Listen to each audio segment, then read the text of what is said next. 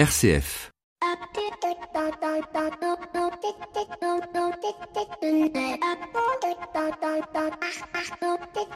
Bonjour à toutes et à tous.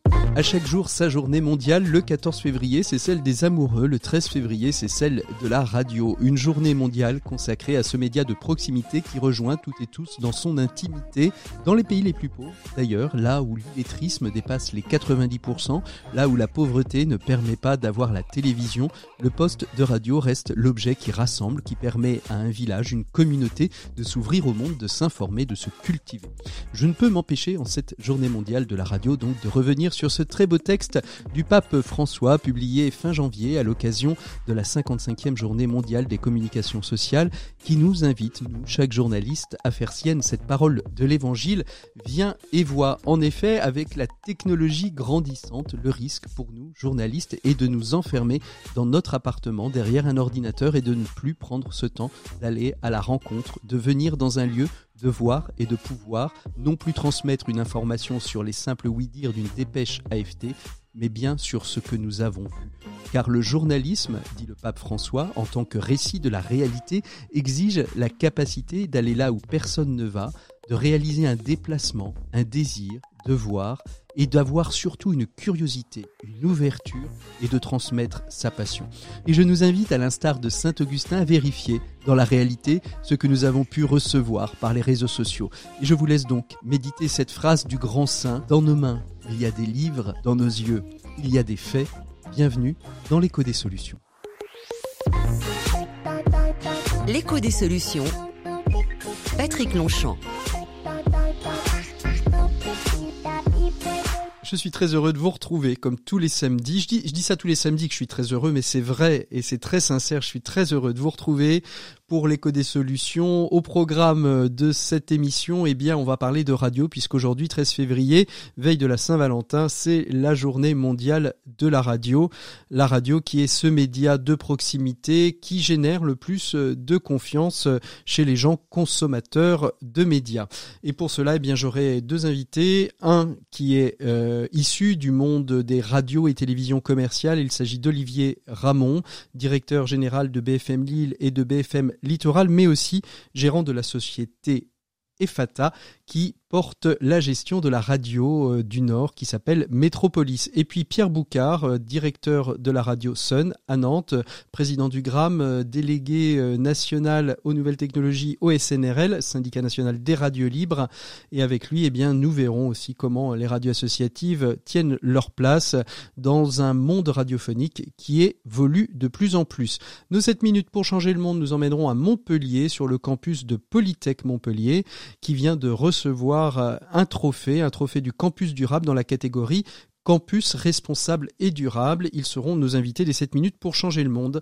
Et puis nos experts, bien évidemment. Pierre Collignon pour la chronique des entrepreneurs et dirigeants chrétiens. Maxime Dupont et sa chronique management. Et Frédéric Villaude de Mediatico pour la chronique sur l'économie sociale et solidaire. Mais tout de suite, on trouve notre invité éco de cette semaine. Il s'agit de Christian de Boissieu qui est vice-président du Cercle des économistes.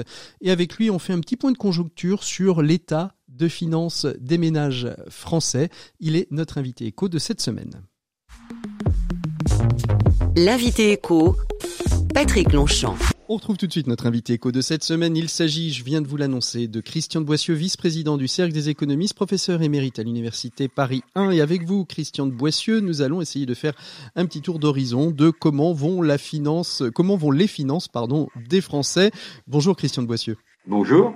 Merci beaucoup d'être avec nous. Alors euh, justement, c'est une question. Le Cercle des économistes a fait, euh, au travers de la voix de, Philippe Martin, euh, un point de conjoncture hein, sur les finances des Français.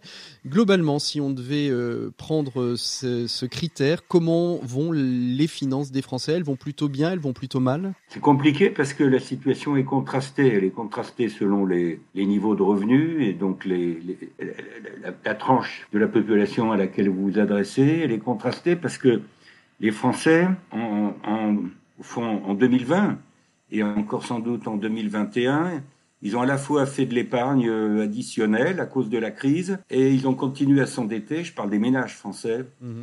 Continuent à s'endetter pour profiter des taux d'intérêt qui restent, qui restent bas. Alors sur le premier volet, l'épargne, il y a eu, à cause de la crise, il y a eu dès mars 2020, au fond, une augmentation des bas de laine pour, pour deux raisons de l'épargne forcée, parce que quand vous êtes confiné, vous n'allez pas au resto. Voilà, on consomme pas. Cinéma, etc. Donc ça, c'est l'épargne forcée. Puis l'épargne de précaution qui existait avant le, Covid, et à mon avis renforcée par la crise économique qui, qui accompagne la crise sanitaire, c'est-à-dire que les Français, ils épargnent aussi, euh, globalement parlant, pour se protéger du risque chômage, augmentation du chômage, pour se protéger du risque retraite, incertitude sur les retraites, pour se protéger peut-être euh, d'un risque social dont on parle et hmm. c'est pas manifesté vraiment. Et, le risque, et le risque de la dette, c'est-à-dire se dire, euh, on risque aussi d'être impacté par cette énorme dette, 100 euh, milliards, hein, un plan de relance de 100 milliards, mais qui est de l'emprunt euh, quasiment à, 100%. Ça veut dire aussi un risque peut-être d'augmentation des, des, impôts, des prélèvements, des prélèvements obligatoires. Est-ce qu'il n'y a pas aussi un, épargne en se disant, vaut mieux prévoir au cas où? Oui, enfin, la oui nous dit que l'augmentation de la dette publique doit provoquer aujourd'hui euh, une augmentation de l'épargne parce que euh, euh, nous allons transmettre à nos descendants, à nos enfants, petits-enfants, de quoi faire face aux conséquences ultérieures de remboursement de la dette et d'augmentation des impôts. Je suis pas sûr que ce soit le motif principal d'épargne. Mmh, mmh. Alors justement, sur la dette, je disais, il, y a, à la fois de l'épargne additionnelle, il y a de, de l'endettement additionnel pour profiter des taux d'intérêt qui sont bas, c'est-à-dire les, les taux d'intérêt sur les crédits immobiliers restent, restent très modiques globalement. Alors justement, c'est ma, ma, ma, question, c'est est-ce qu'on est face à une, euh, une épargne qui est plutôt de l'épargne d'investissement ou de l'épargne de placement? C'est-à-dire qu'on a vu que le confinement avait aussi euh, débloqué un certain nombre de, de Français, plutôt peut-être de, de, de, Parisiens, d'aller euh, vers, vers les, les villes plus campagnarde, plus rurale, en tout cas hors des grandes métropoles Est-ce qu'on a été plus sur une épargne d'investissement ou plus sur de l'épargne de, placement, comme vous l'avez dit, pour préparer éventuellement une crise euh, sociale, euh, une crise de retraite? Écoutez, quand on regarde les chiffres, euh, moi ce qui me frappe, c'est qu'en 2020 et probablement encore en 2021, donc cette année, l'effort additionnel d'épargne, le supplément d'épargne, c'est surtout de l'épargne liquide ou à court terme. Mmh. Et une, augmentation considérable de la collecte du livret A, par exemple. Et le livret A, c'est d'épargne à court terme. Donc euh, euh, voilà, il y a, y a une méfiance qui subsiste de la part des Français vis-à-vis des placements à risque. Euh, et, la bourse est jamais portée depuis, depuis la crise. Voilà, mais parce que, je veux dire, il n'y a, pas que les ménages français qui font la bourse et, le niveau de la bourse, il y a aussi les étrangers, il y a aussi les banques, les institutionnels, les fonds d'investissement. Bon, les particuliers restent assez méfiants et alors l'assurance vie continue à collecter, mais euh, elle rapporte de moins en moins. Donc alors, qui dit, euh, qui dit épargne dit réserve. Pourquoi faire consommation ou plutôt euh, investissement? On vient d'y répondre. Euh, est-ce qu'il y a eu une homogénéité? C'est-à-dire, on, a vu que les ménages français étaient plutôt préservés. Est-ce qu'aujourd'hui, on peut dire que toutes les classes ont été préservées? On parle beaucoup justement aussi de la précarité financière. alors, chez les étudiants, mais peut-être aussi chez, chez les seniors? Oui, la crise, la crise du Covid et ses conséquences économiques et sociales ou accentuer les inégalités. Et ça, c'est vrai, c'est vrai partout. Euh, et les politiques euh, de redistribution, euh, et, la redistribution en France est relativement importante en comparaison d'autres pays, ces politiques de redistribution n'ont pas suffi à contrer ce mouvement. Donc, vous parlez des jeunes, c'est à mon avis la question centrale parce que ils ont des grandes difficultés à rentrer sur le marché du travail et, je, je crains que ça continue en 2021. Donc, euh, on parlait tout à l'heure de la dette publique. C'est leur génération qui va, dans les années qui viennent, se de, de, la charge du remboursement. Mais il n'y a, pas, a pas que les jeunes. Les, jeunes sont très impactés par tout ça. Mais euh, euh, il y a ceux qui perdent leur boulot ou qui vont le perdre, malheureusement. Et là, il n'y a, pas que des jeunes.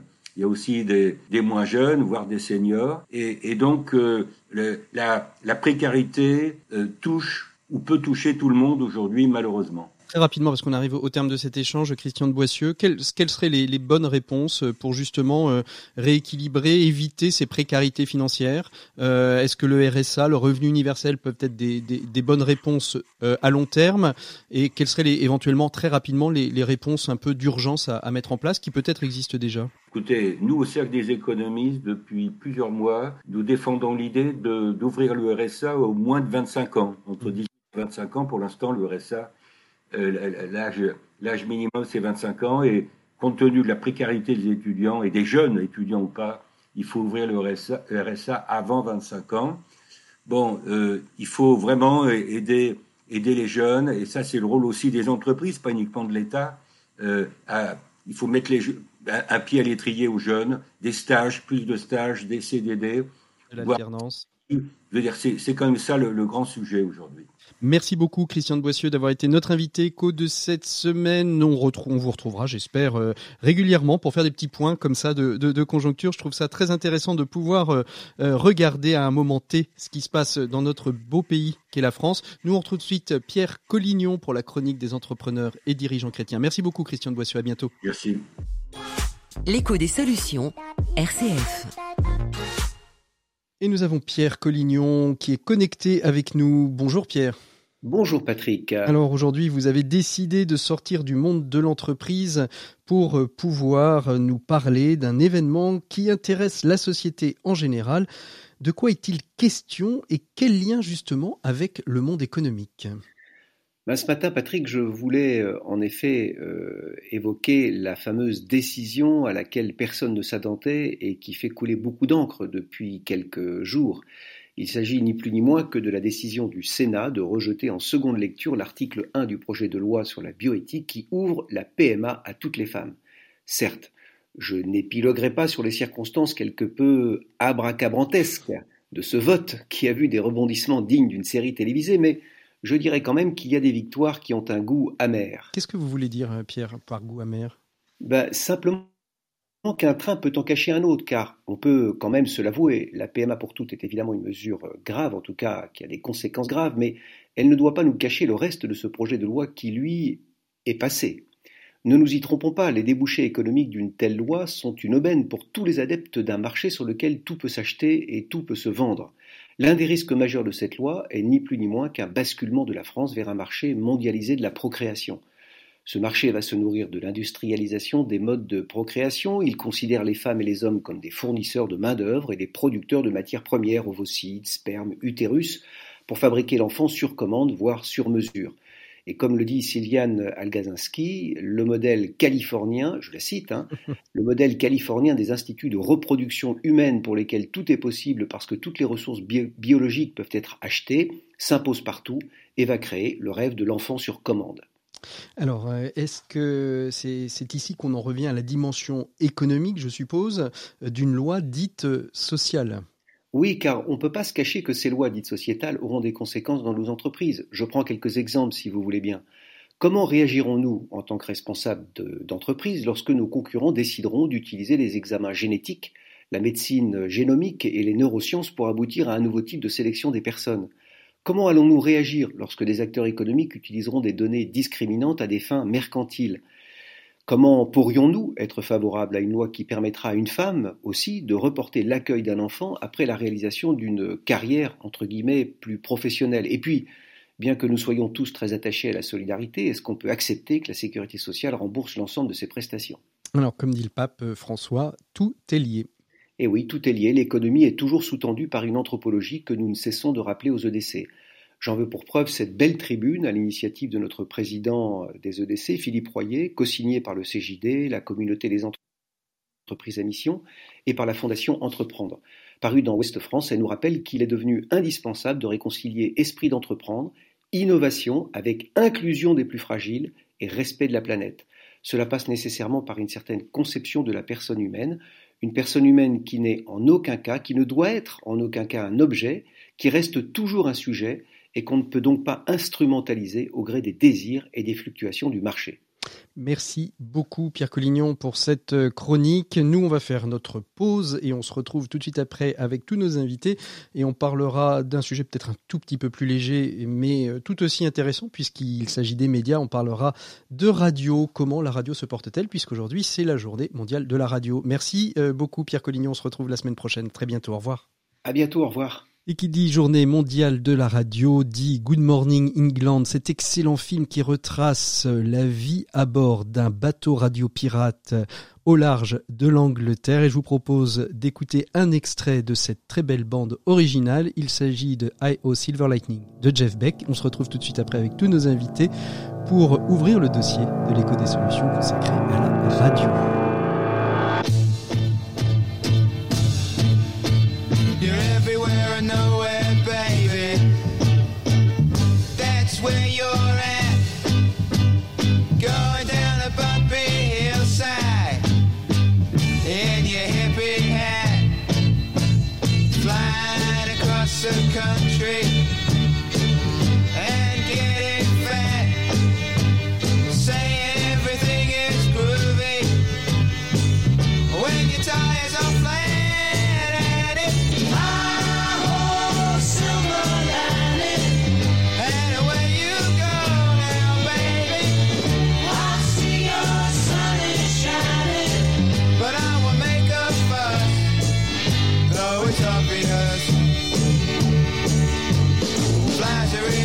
L'écho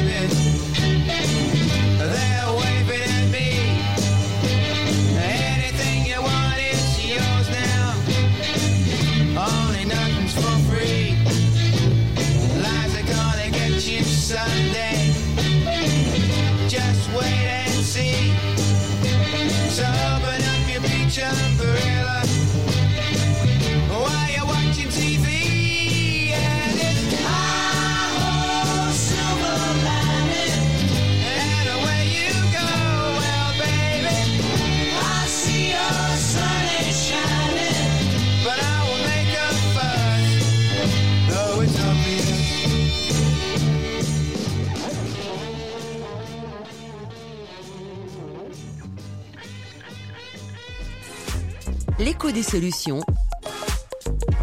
Patrick Longchamp.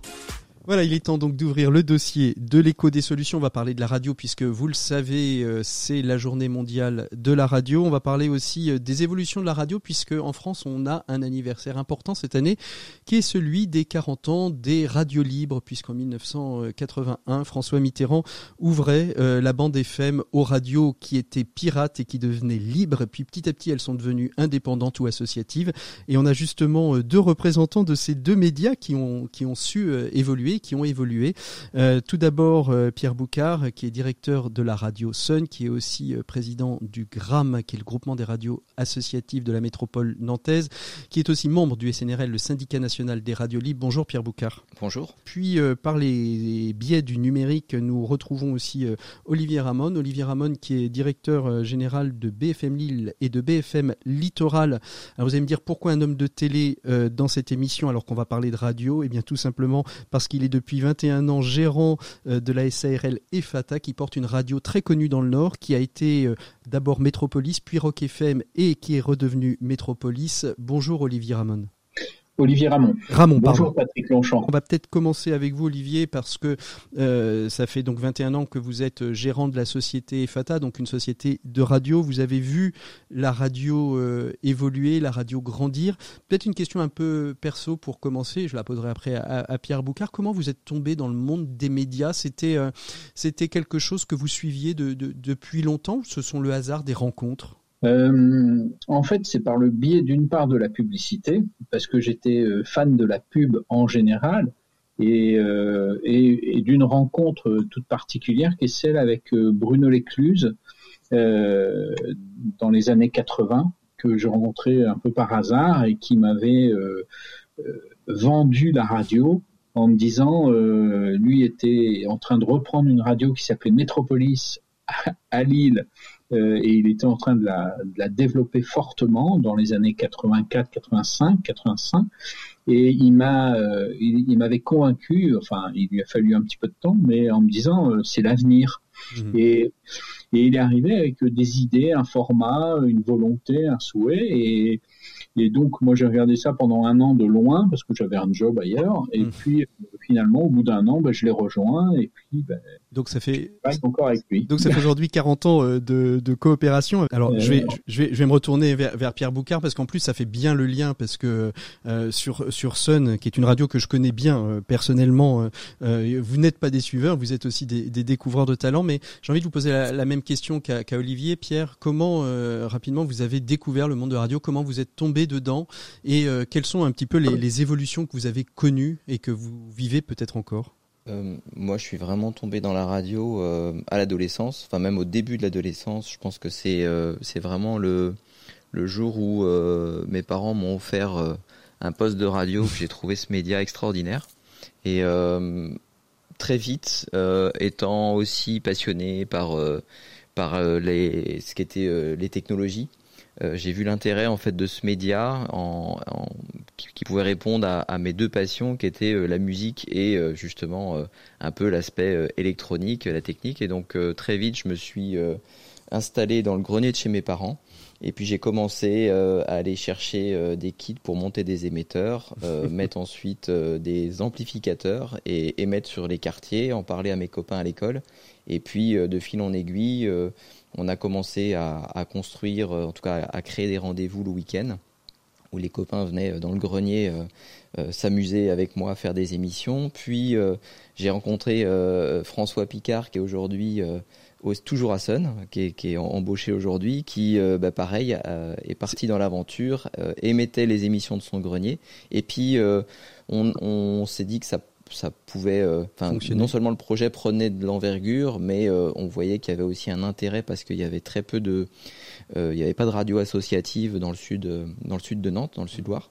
Donc on a développé ce projet, on a ensuite essayé de, de rentrer dans la légalité. avec le CSA, voilà l'égalité. Vous étiez un peu pirate alors au début Complètement, complètement, totalement pirate, avec justement aussi une un une réelle fascination par tout ce qui s'était passé dans les années 80 parce que moi j'ai été un, un auditeur euh, de, de la radio couleur, des RFM, euh, de tout ce qui était aussi très marqué euh, en, en, termes de, de programmation sur les, les, formats des radios américaines, mmh. ce, que, ce que faisait entre autres aussi euh, Francis Zégut dans, dans, ses émissions quand il était sur RTL ou George Lang. Et c'est vrai que de fil en aiguille, on a, on a créé une programmation autour d'une radio locale avec euh, des, des, bénévoles qui sont arrivés. Et puis ensuite, on est arrivé sur Nantes et, et voilà. Mais c'est vrai que ça s'est fait assez naturellement. Et c'est toujours un, un, métier, en tout cas, euh, depuis que je suis très jeune, j'ai eu envie de faire ce métier, donc je me suis donné les moyens de. Et, vous, ne vous voyez pas faire, faire autrement Quelles sont les, les, évolutions euh, que, que, que, vous avez connues, Pierre? Euh, J'ai envie de dire, je mets entre parenthèses un petit peu le, le, le DAP+, qui est la numérisation euh, du, euh, la numérisation des ondes hertziennes, euh, la TNT de la radio, euh, pour faire simple, hein, mais nos auditeurs connaissent connaissent bien, on leur en parle régulièrement.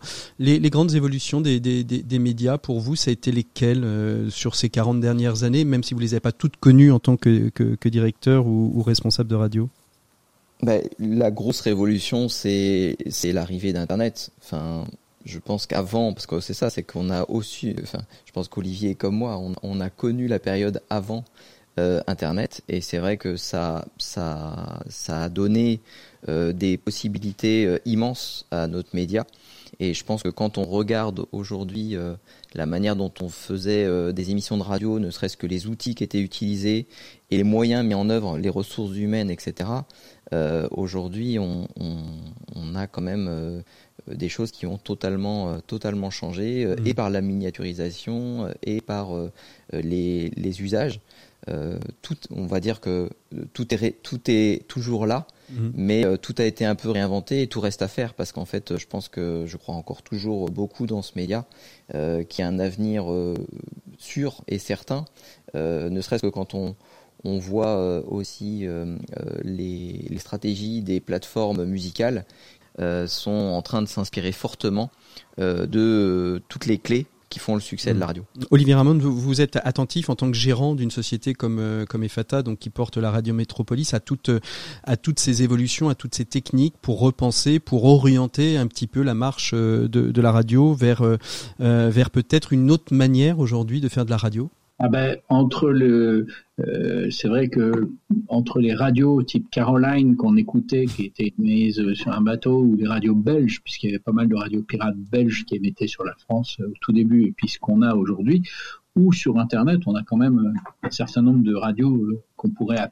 appeler pirates, hein, d'une certaine manière, parce que entre les complexités qui nous sont imposées par le législateur par le biais du CSA sur par exemple les quotas, sur la pub, sur un certain nombre de choses, et puis la liberté de tous ceux qui sont sur le numérique et qui et c'est accessible à tous.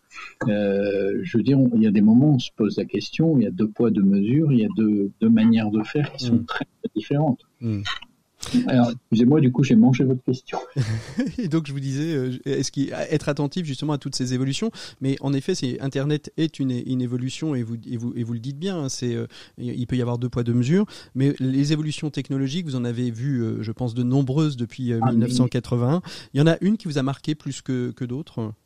Mais je pense que comme Pierre, c'est vrai que l'Internet a été forte, mais moi je me souviens quand j'ai démarré en radio, c'était les bobinos où il passait des temps de, de dingue à, faire des rajouts ou les programmes, euh, comme j'étais dans une radio où la nuit on n'avait personne, euh, le bobino qui sautait, qu'il fallait le lendemain euh, retrouver ses petits, où, les pubs n'étaient pas passés, où les, programmes étaient partis en vrille, et c'était très très compliqué. Et quand on a vu bah, qu'il n'y avait plus de chronopost, qu'il n'y avait plus de, de, porteurs pour tous les bobinos et que ça arrivait par Internet et qu'il y avait déjà le passage des disques qui s'était numérisé, hein, la l'arrivée du laser, puis après des, de tous les. On a, on a gagné. Ah bah c'est une autre manière, euh, c'est plus les mêmes. Euh, d'ailleurs c'est très rigolo parce que ma fille m'a demandé euh, pour son anniversaire un tourne-disque quoi, la tête des 33 tours dans des boutiques. C'est ça. On, y revient d'ailleurs. C'est une, une, une des choses que vous que vous diffusez d'ailleurs Pierre hein, sur la radio Sun. Vous, vous, vous diffusez des vinyles. C'est la, la radio finalement c'est un c'est un média qui a toujours suivi toutes les évolutions parce que vous parliez des bobinos et puis on, on est parlé du on est passé du bobino à la VHS parce qu'on pouvait stocker davantage de sons euh, sur euh, sur une cassette vidéo. Il n'y a plus besoin de se relever en pleine nuit. Et puis euh, de la VHS au, CD, du CD à la numérisation. Pierre Boucard, quand on est responsable d'une radio associative, on va parler un petit peu du, du, modèle économique. Faire face à tous ces défis technologiques, ça doit être un petit peu compliqué, surtout quand aujourd'hui la puissance publique, même si elle est toujours présente et elle aide le, monde des radios associatives, elle l'est quand même un petit peu moins parce qu'il y a un peu moins d'argent dans les caisses. Mais ce qui nous, ce qui nous sauve, en tout cas euh, nous dans, dans l'Ouest, c'est euh, qu'on a, je pense, euh, enfin, étant donné qu'on a, on, on, a pris conscience assez rapidement des enjeux autour du numérique et aussi autour de l'hertien, parce que quoi qu'il en soit, on est très très attaché. Là, on parlait du vinyle. Nous, on est très attaché aux ondes parce qu'on est convaincu que c'est le seul moyen de garantir cette, ce contact et ce lien avec nos auditeurs. Et c'est pour ça qu'on y tient euh, tellement fort que, euh, quel que soit euh, l'avenir, on, on, est attaché au fait de trouver une solution technologique pour garder ce, ce lien et, et, ce contact avec nos, nos auditeurs. je pense que effectivement, ce qu'on constate, c'est qu'il y a une grande partie aussi euh, des, radios qui sont inquiètes euh, par les investissements que ça représente, par aussi les, les, changements actuels. C'est-à-dire non pas par euh, le fait que le DAB est, est, demain un que ce soit un succès ou non, mais, mais aussi par les changements de, de mode d'écoute des, des, contenus et de la radio. Je pense qu'aujourd'hui, c'est une réalité que euh, chez soi, on écoute beaucoup plus euh, la, musique et l'information euh, par le biais de sa box que par la radio. Et ce mouvement-là va certainement s'accélérer. on a quand même de l'espoir de, garder un, contact avec les auditeurs en, voiture et, c'est ce travail-là qu'il faut continuer de faire. Il faut effectivement se tourner vers les pouvoirs publics mmh. de manière à considérer que le rôle que jouent nos radios, mais toutes les radios, pour moi doivent, enfin toutes les toutes les radios sont, importantes. ce qu'on a réussi à faire dans le monde de la radio, c'est qu'il y a quand même un cercle vertueux entre celles effectivement euh, qui vont euh, plutôt euh, être des masses médias qui, vont fonctionner sur un format national et, et sur des formats thématiques, et puis des radios locales qui sont effectivement des radios différentes, mais qui vont jouer un rôle essentiel dans le lien social, dans le fait de parfois proposer aussi à, à, des personnes qui découvrent les médias de pouvoir euh, bah, prendre la parole derrière, derrière, un micro, se former au journalisme, etc. Et je pense que toutes nos radios euh, jouent un rôle essentiel justement dans, dans le paysage médiatique euh, dans sa globalité. Et, et, et, sur le plan euh, des, des, des modèles économiques, euh, alors vous le disiez, vous avez de la chance d'être sur un territoire où en effet les collectivités locales ont beaucoup et accompagnent euh, et soutiennent les, les, les radios associatives. Euh, ceci étant, on doit faire face quand même à des baisses régulières, même si on arrive à les maintenir à peu près à hauteur. Et puis, et puis il faut sortir aussi peut-être du modèle économique de la subvention publique comme unique moyen de, de, de ressources, Pierre Boucard. Oui, oui, je pense qu'il y a, mais il y a une prise de conscience euh, qui, qui, euh, qui est déjà en train de, de, de ressortir. C'est que les radios sont déjà convaincus qu'il faut diversifier leurs sources. D'ailleurs, euh, les pouvoirs publics financent les radios en étant attentifs euh, justement aux efforts faits par ces radios en matière de, de diversité. Ça va de la formation euh, euh aux ateliers d'éducation aux médias. les radios ont aussi le droit à faire un peu de publicité, les radios associatives. Donc euh, il y, a, y, a, une part euh, déjà de diversification en prenant conscience que les pouvoirs publics ne peuvent pas tout faire. Maintenant, je pense qu'il faut quand même euh, être attentif au fait que ces radios euh, sont quand même limitées mm. en publicité. C'est l'essence le, même de, de leur modèle économique. Donc, à ce titre, euh, elles ont aussi besoin du soutien des, des, pouvoirs publics. Olivier Sirti, comment ça se passe pour les radios et télévisions indépendantes? Vous avez été président du CIRTI, donc vous avez accompagné, vous, vous étiez président du CIRTI juste dans cette période qui a été un peu complexe d'ailleurs de se, de se dire au niveau national, on va, on va pas sur le sur le DAP+. Est-ce qu'on sera le dernier pays d'Europe à être à rester euh, totalement FM Vous avez dû faire face à ça. Aujourd'hui, le financement des radios, euh, des radios indépendantes, elles ont les mêmes problématiques que les radios associatives, même si leurs moyens de ressources ne sont pas les mêmes. Euh, le, pour, pour, répondre par rapport au DAP+, le CIRTI était déjà très engagé sur la radio numérique terrestre, anciennement appelée RNT, et était très très volontaire et motivé à faire un lobbying intense et une, de, de, pouvoir développer en se disant mais comment ça se fait que dans tous les pays d'Europe ça se développe et qu'en France on n'y arrive pas? Mmh.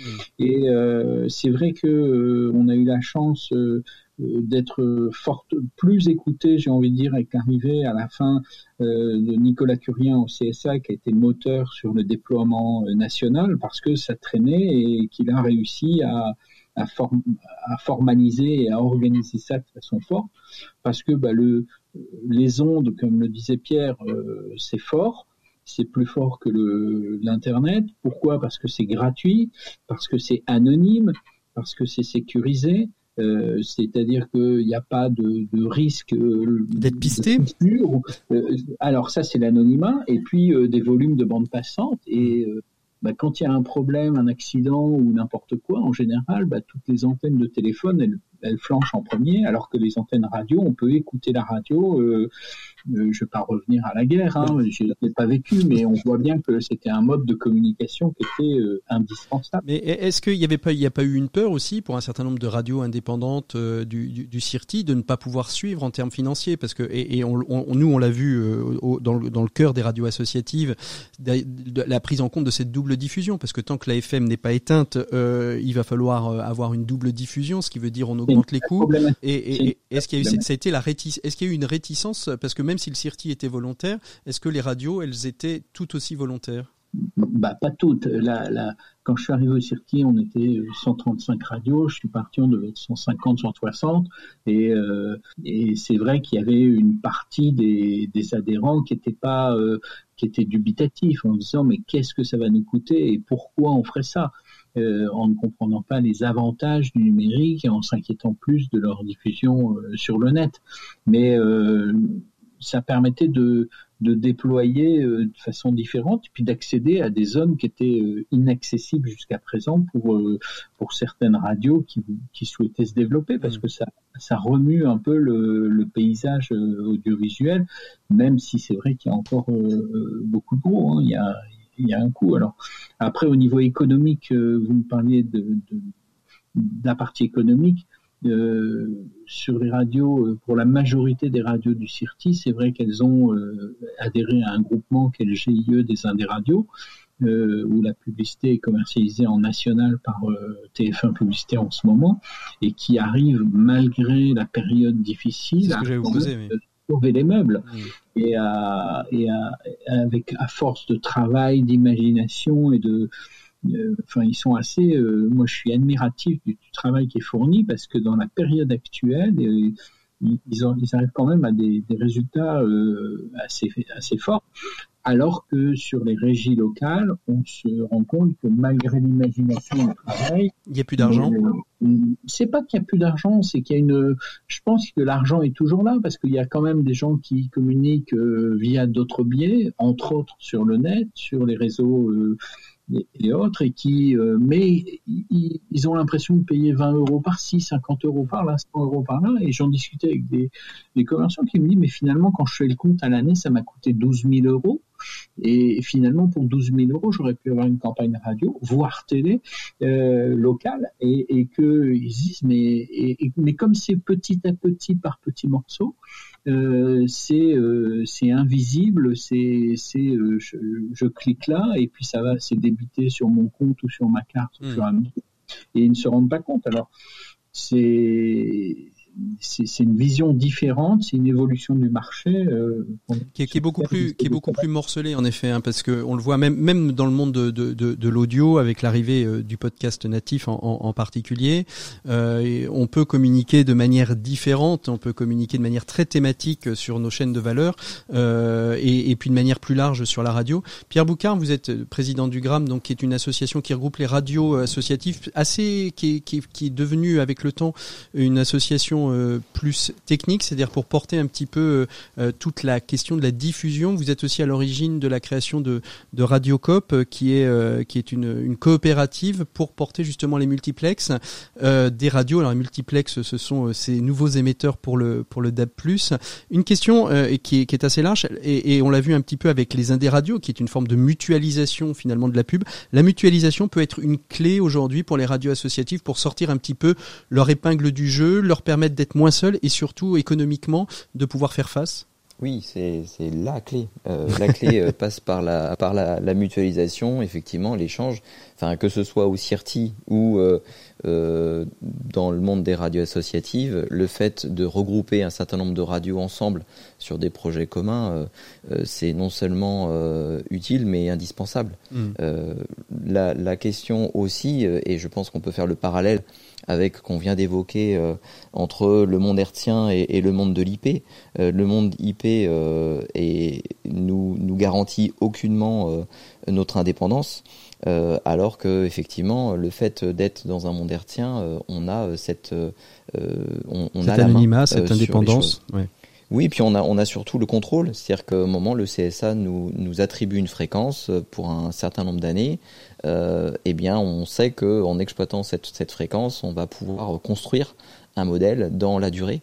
Et le, le fait de pouvoir aussi euh, euh travailler ensemble sur la question euh, de la diffusion en DAB, euh, bah, c'est stratégique pour les radios parce que les radios associatives peuvent, dans la continuité de ce qu'elles faisaient en FM, garder la maîtrise de leur diffusion. C'est vrai que c'est peut-être aussi une bascule qui n'a pas eu lieu euh, dans, le monde des associatives qui sont parfois restées euh, euh un peu sur euh, des sites euh, vieillissants et, sans forcément faire très attention à l'enjeu de la couverture, de la diffusion, de la qualité aussi des, du son qui était diffusé. Je pense que les choses sont en train d'évoluer. C'est vrai que les équipes au sein de ces radios se rajeunissent, se renouvellent et il y, y, a une prise de conscience de tout ça depuis maintenant dix ans. qui fait que bah, maîtriser sa diffusion en DAB, c'est aussi garantir son indépendance. Mmh. Et ça, c'est très important pour nous. On arrive au, terme de, cet échange. Pierre Boucard, l'enjeu pour vous, pour les, les, années à venir, c'est ça, c'est ce que vous venez de dire? Oui, c'est effectivement de garder en tête que le les, radios doivent travailler euh, intelligemment ensemble, quel que soit euh, leur type. Euh, C'est-à-dire aussi bien des associatives que des commerciales, que des indépendantes, que le service public. Je pense qu'on a on a toutes besoin les unes des autres pour garantir justement cette diversité, cette richesse qui a été construite depuis depuis 40 ans. Je pense que ça, il faut garder bien ça en, en tête. Effectivement, il peut y avoir parfois des tensions, des questionnements, mais euh, je pense qu'aujourd'hui le modèle fonctionne plutôt bien. Il a bien résisté euh, euh, jusqu'à maintenant à l'épreuve du, du temps et, et, et, de la technologie et des, et des économies. Il faut, il faut, il faut effectivement garder cet, cet aspect-là en tête de manière à, à pouvoir le pérenniser mm. et le, le, rendre aussi intéressant qu'il qu'il ne l'a été, c'est-à-dire qu'il y a aussi un requestionnement, je pense, de la part de l'ensemble de nos radios sur les contenus qu'on propose, comment se différencier des contenus proposés euh, sur, sur Internet. Et je pense que une des, un des gros enjeux, euh, là pour le coup, qui n'est pas technologique, c'est aussi de reconstruire du lien avec euh, les auditeurs, parce que parfois les radios ont oublié de, de re-questionner leurs projets. Et je pense que le, le et la notion de la proximité. La proximité, tout à fait. La je pense que l'enjeu, il est là. Et pour vous, euh, Olivier, euh, c'est quoi l'enjeu, le, défi à relever, à la fois en tant que gérant de la, la société, la SRL EFATA, hein, qui porte Métropolis, mais aussi en tant que, que dirigeant de, de, BFM Lille et BFM Littoral? Oula, ça fait beaucoup de questions, ça. Euh... et vous avez trois minutes, même pas. Il y a, euh, non, mais je veux dire, au niveau de la radio en particulier, la complexité, elle est d'une part nationale et internationale.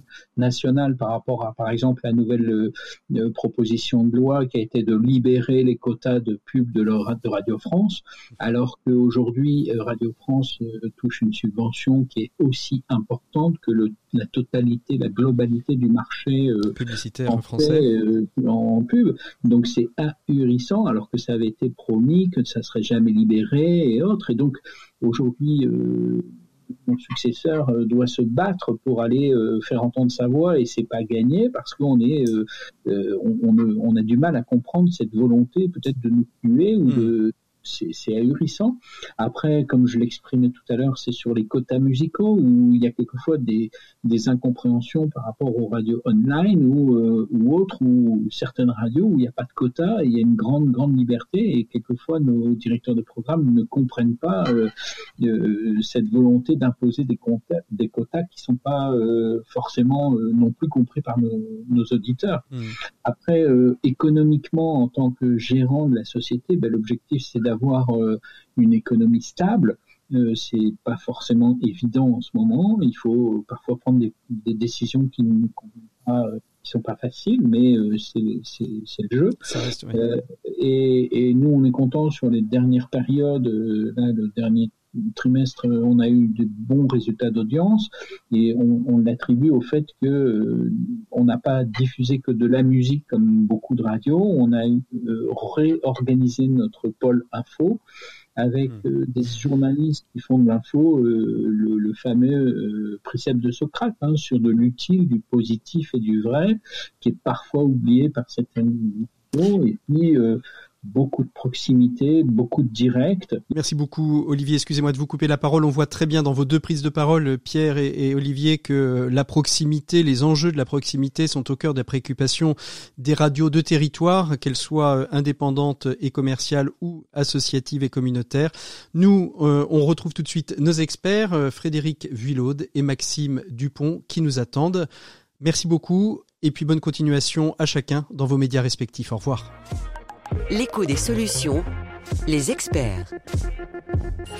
Et on retrouve bien sûr, euh, comme tous les mois, Frédéric Villot de Mediatico. Bonjour Frédéric. Bonjour Patrick, bonjour à tous. Aujourd'hui, dans votre édito sur mediatico.fr, vous dites que l'économie sociale et solidaire paie un très lourd tribut à la crise économique en termes d'emploi et vous vous appuyez sur une étude de l'Observatoire national de l'ESS pour le dire.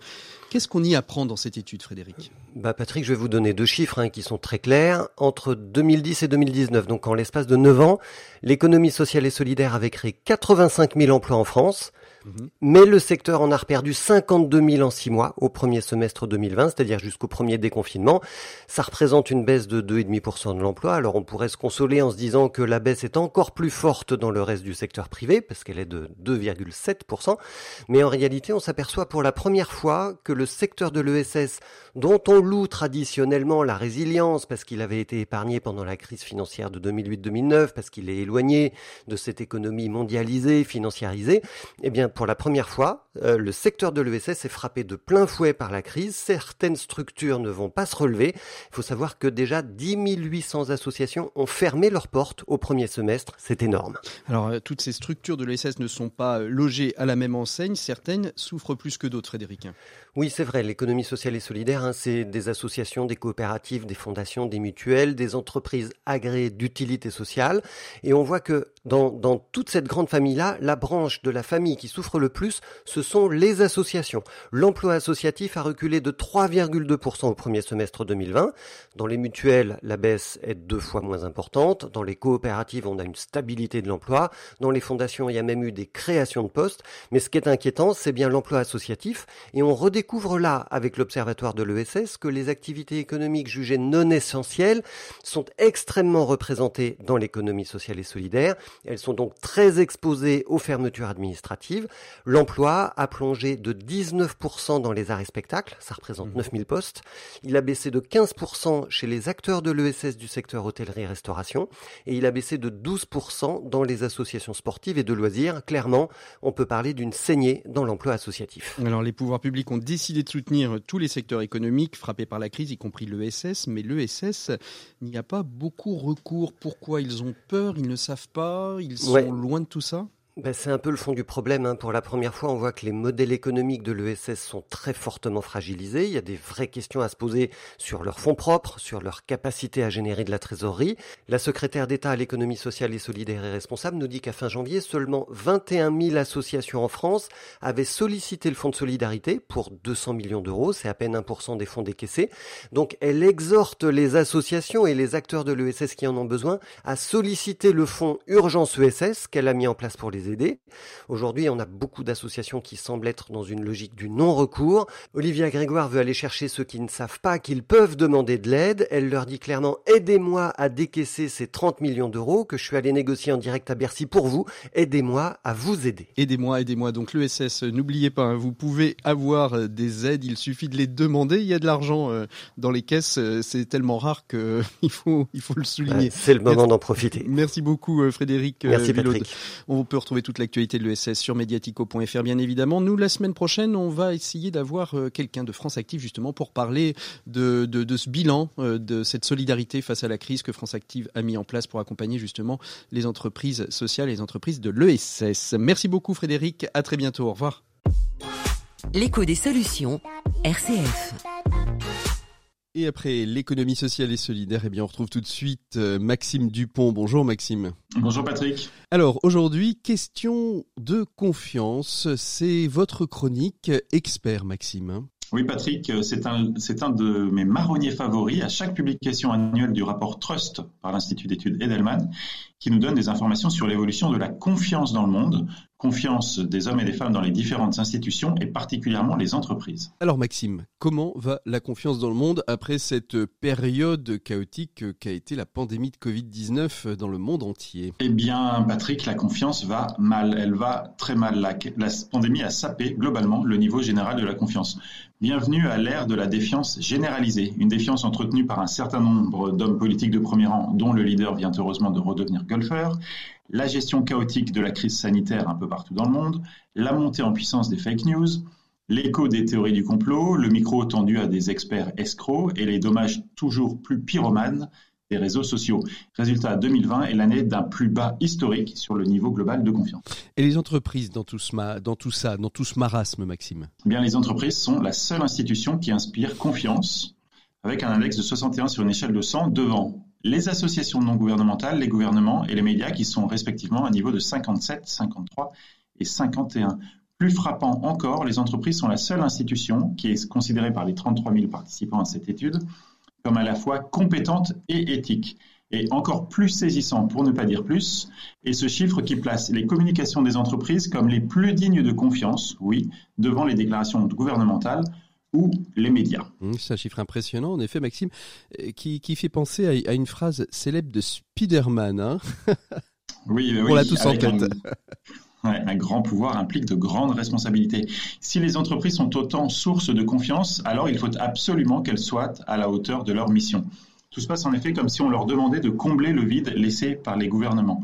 Pour les deux tiers des personnes interrogées, les patrons des entreprises devraient s'impliquer quand les gouvernements font défaillance sur les, sujets sociétaux, assumer le leadership du changement plutôt que d'attendre l'imposition de nouvelles réglementations et être tenus responsables de leur action devant le public et non devant leurs actionnaires. Il y a même une attente très forte de prise de parole sur les sujets, les sujets sociétaux pour 86% des citoyens les PDG devraient prendre la parole publiquement sur ces sujets, la pandémie, les inégalités, le changement climatique, etc. Il y en a quelques-uns qui le font. On a reçu Pascal Demurger de la mm. Maïf qui n'hésite pas à parler de tous ces sujets-là. Alors comment expliquer cette confiance dans les entreprises, euh, Maxime? Eh bien c'est parce que l'on pense ou espère que les employés comme les consommateurs ont le pouvoir de faire évoluer les entreprises dans la bonne direction pour prendre en charge ces problèmes que les entreprises suscitent ce niveau de confiance. C'est donc une occasion à ne pas rater non seulement pour nous, citoyens, consommateurs, employants, employés, en utilisant les leviers qui sont les nôtres, mais aussi bien sûr pour les entreprises dont la mission d'exemplarité et de leadership devient encore plus nécessaire. Merci beaucoup Maxime. On se retrouve euh, bien évidemment la semaine prochaine pour une prochaine chronique expert et nous on retrouve euh, tout de suite nos 7 minutes pour changer le monde et on part euh, à la rencontre d'universitaires de l'UTC de Polytech Montpellier très exactement qui vient de recevoir le trophée du campus durable. On les retrouve tout de suite, c'est nos minutes pour changer le monde. Il nous explique comment un campus est durable et comment on entretient la durabilité d'un campus. 7 minutes pour changer le monde. L'écho des solutions.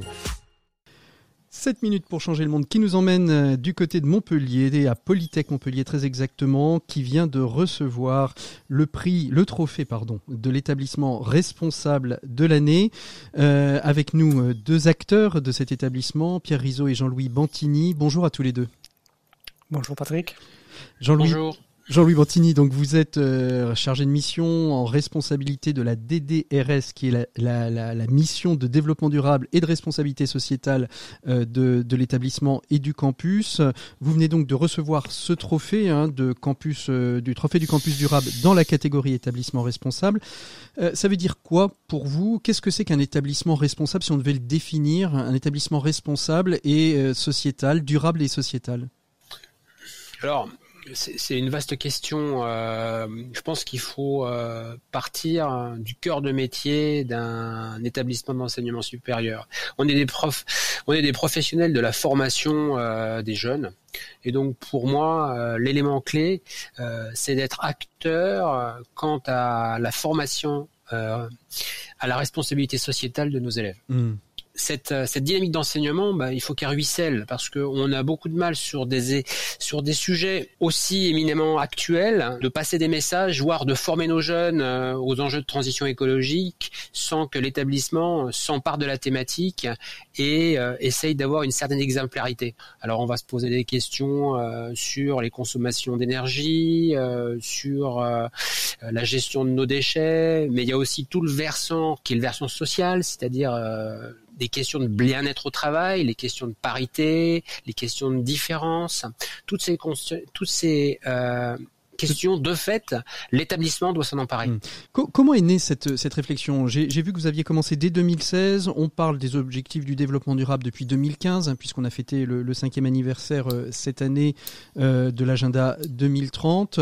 L'établissement euh, Polytech, quand est-ce qu'il, quand est-ce que vous avez commencé cette démarche? Et, quel a été le déclic? Qu'est-ce qui a fait à un moment donné que l'établissement s'est dit il faut qu'on soit plus acteur de cette démarche de durabilité? Durabilité et de sociabilité Mais en fait, on a commencé même bien avant. Euh, nous, on s'est, on est rentré dans la démarche en 2010 parce que, euh, en particulier, étant dans une école euh, où il y a une culture matériaux qui est très forte, on, on a touché assez rapidement du doigt ce qu'on appelle aujourd'hui les limites planétaires. C'est-à-dire Mmh. qu'on on, on s'est rapidement dit on peut pas parler à nos jeunes d'innovation sans euh, se posent euh, les questions de manière un peu plus large que celle qui consignerait à fabriquer des produits à partir de matériaux sans se poser la question de l'ensemble de l'impact de ces produits euh, sur euh, l'environnement et en particulier euh, l'impact de la fin de vie qui conditionne la disponibilité de la ressource. Je dirais que d'une façon, peut-être que c'est d'ailleurs au début elle était un peu intuitive, mais on touchait déjà du doigt que le modèle d'économie linéaire qui à ressources infinies génère des déchets infinis, on commençait à sentir de façon assez significative déjà en 2010 les limites de ce modèle parce qu'on voyait déjà qu'il y avait des tensions significatives qui commençaient à se mettre euh, à se faire sentir sur la disponibilité des matériaux. Et qu'il fallait penser l'économie plutôt euh, de manière euh, circulaire. Les, les- les étudiants qui arrivent à Polytech, euh, alors on, on sent une forte, un fort engagement de, de l'établissement, euh, mais est-ce que, est-ce que eux voudraient pas que vous alliez plus vite? Est-ce que vous n'avez pas le sentiment aujourd'hui que finalement c'est peut-être plus les étudiants qui vous poussent euh, et qui vous poussent peut-être à aller plus loin Je dirais que euh, j'identifie euh, deux grandes populations, deux grands groupes. Un groupe qui est sensibilisé, et ce groupe sensibilisé, il y a, je dirais qu'il y a, même deux sous-groupes. Le premier sous-groupe, c'est ceux qui, qui, sont dans une telle quête de sens qu'ils se mettent à mettre en danger, à se mettre en danger eux-mêmes. Ils peuvent être en décrochage parce qu'ils voient plus le sens de nos formations telles qu'on les fait aujourd'hui. Mhm. Après, il y a des sympathisants cultivés qui eux euh, avec eux on peut travailler. Alors on, on fait bien plein de choses avec eux. Mais typiquement on n'arrive pas à plus de la moitié des jeunes d'une école à mon sens. Mhm. et l'autre moitié euh, ben, il y a encore beaucoup de travail à faire. Il y a, il y a je dirais euh, il y a probablement d'un côté ceux que j'appelle les, les pragmatiques cyniques qui se disent bon bah oui il y a probablement quelque chose mais on peut pas faire grand chose euh, l'économie est mondialisée. Puis, et puis il y en a encore une frange qui est assez significative qui nous dit euh, non non non tout ça euh, c'est pas prouvé nous on n'y croit pas. Mhm. Donc euh, pour moi c'est de manière opérationnelle c'est plutôt un pour un Mhm. 50% 50%. Un trophée euh, tel que celui que vous avez reçu mercredi dernier, ça apporte quoi pour vous, pour l'établissement? Ah bah pour nous c'est formidable pour différentes raisons. euh, je dirais que je vois au moins trois raisons comme ça. Mhm. La, la, la première, c'est que déjà, ça nous donne, euh, ça nous donne une visibilité euh, considérable. Le, le, le second point qui est très très important, c'est que c'est aussi un encouragement à aller plus loin pour les gens qui s'investissent depuis des années euh, contre vent et marée. Mhm. Vous savez, on a un groupe de travail interne où toutes les catégories de personnel de l'établissement sont représentées qui travaillent de façon euh, remarquable euh, depuis une dizaine d'années. Et c'est pas toujours facile parce que la reconnaissance qu'on a de ce travail elle est finalement assez faible. Et je crois que le troisième point euh, s'il y a un, un- un troisième point euh, important euh, c'est que des, des actions comme celle-ci le fait d'aller à un concours ça nous, a- ça nous amène toujours à alors euh, je vais dire échanger, un, un mot un gros mot à nous challenger à rationaliser à voir où sont les points faibles, à voir où sont nos, nos, nos points forts, et ça nous fait, je crois, euh, toujours, ça nous fait pas être moins bon. Alors, je sais pas si ça nous fait être meilleur, mais ça nous fait pas être moins bon. J'en suis convaincu parce que ça nous fait réfléchir Alors, sur le positionnement de notre dynamique. Je sais pas, Pierre, si tu veux compléter sur ce point-là. Euh, c'est un petit peu comme un ancrage, c'est-à-dire que ça nous interdit de quelque part de, de retourner en arrière. Mhm. Euh, donc là, c'est un peu la, la, la casquette euh, Ah du oui, c'est c'est le, le qualiticien qui parle. qui Je parle, ça. hein, évidemment. parce que Moi, je suis pas enseignant, mais euh, effectivement, c'est on, c'est pas qu'on ne peut plus décevoir. On, on peut pas retourner en parfait, arrière en fait. Mais on ne peut pas retourner en arrière. On va s'arrêter là parce que c'est le mot de la fin et, et ça- le temps passe très très vite. Merci beaucoup à tous les deux d'avoir été nos invités de cette 7 minutes pour changer le monde. L'écho des solutions se termine. On se retrouve nous la semaine prochaine. La semaine prochaine, on parlera d'exclusion sociale dans le dossier de l'écho des solutions. D'ici là, portez-vous tous très très bien.